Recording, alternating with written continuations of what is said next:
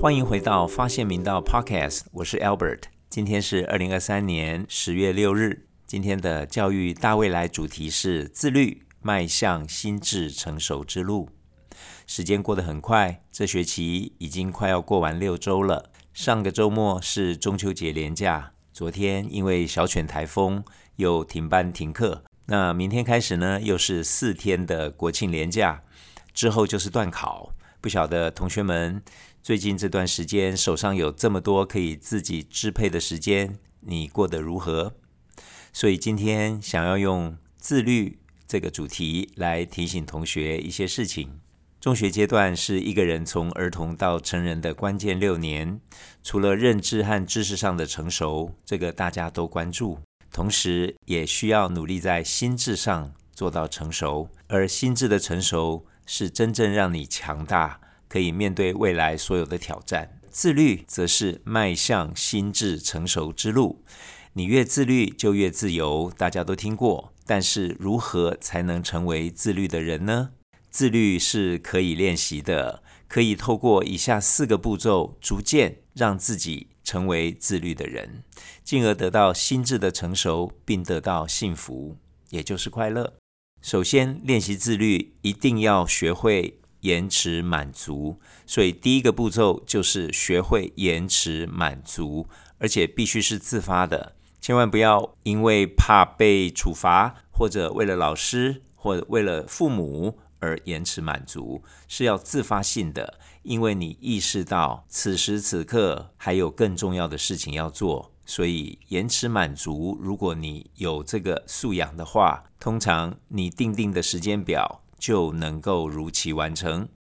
第二点，迈向自律，要学会承担责任。你既然延迟满足了，一定是要去做一件重要的事，这件事情就是你的责任。所以承担责任，也就是能够定定具体目标，承担责任，对自己尽责任。对团体尽责任，这团体还包含了家庭、班级、社团，还有社会以及你的朋友们。所以要做到自律的第二点就是承担责任。承担责任还包含了承担后果，所以很清楚的知道每一件事情如果没做到的后果是什么，如果做到的成果是什么。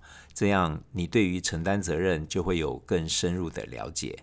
所以，第一点延迟满足，第二点承担责任，第三点呢就是认识自己。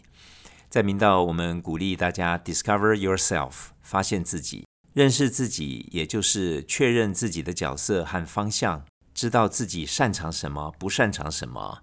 对于擅长的，继续去努力去强化；对于自己不擅长的呢，也不要放弃。所以，认识自己是迈向自律的第三个步骤。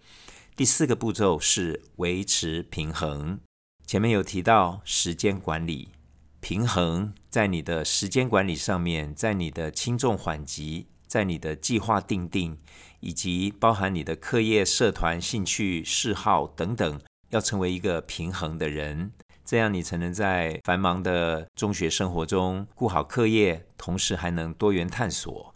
所以，希望透过今天的 podcast，可以协助同学成为更自律的人。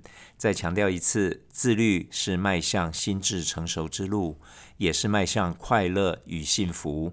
那四个步骤可以练习自律，就是延迟满足、承担责任、认识自己、维持平衡。希望大家都成为自律的人。校长也是，我们一起加油。